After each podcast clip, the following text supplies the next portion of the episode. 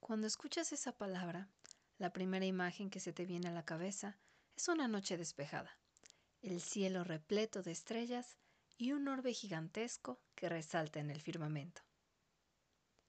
Luna, el único satélite natural que posee el planeta Tierra y que se encuentra a una distancia media de 384.400 kilómetros. Metzli para los aztecas, Selene para los antiguos griegos.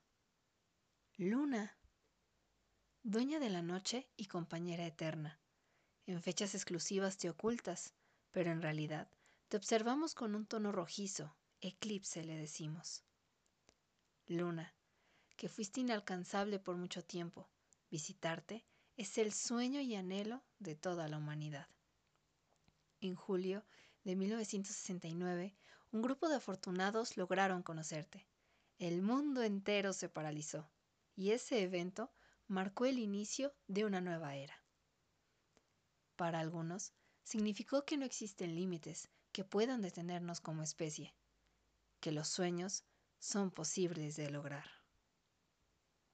Sin embargo, otros siguen diciendo que es la mayor mentira que se ha escrito en los libros de historia. Luna. Luna nueva. Luna creciente. Cuarto creciente. Luna llena. Luna menguante. Cuarto menguante. Luna. Que en tus cráteres escondes la imagen de un conejo y pareces una gran bola de queso. Luna.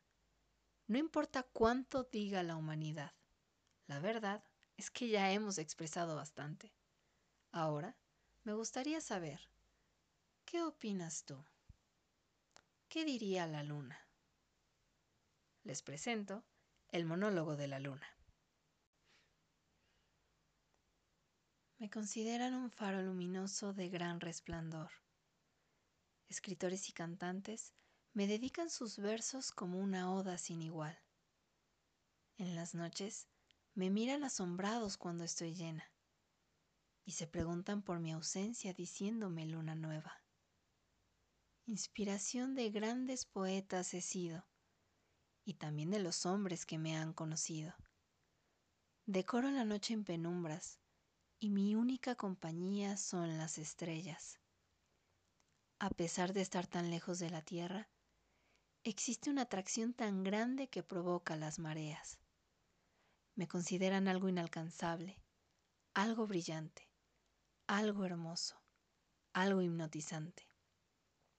Halagada me siento por tan bellas palabras que me han dirigido, hermosas obras de arte y pensamientos infinitos. Le sonrío a aquel viajero que me busca en forma de consuelo. Los acompaño en su trayecto hasta que los vence el sueño. Mas yo seguiré ahí, brillando en el firmamento, esperando que algún día nos encontremos de nuevo.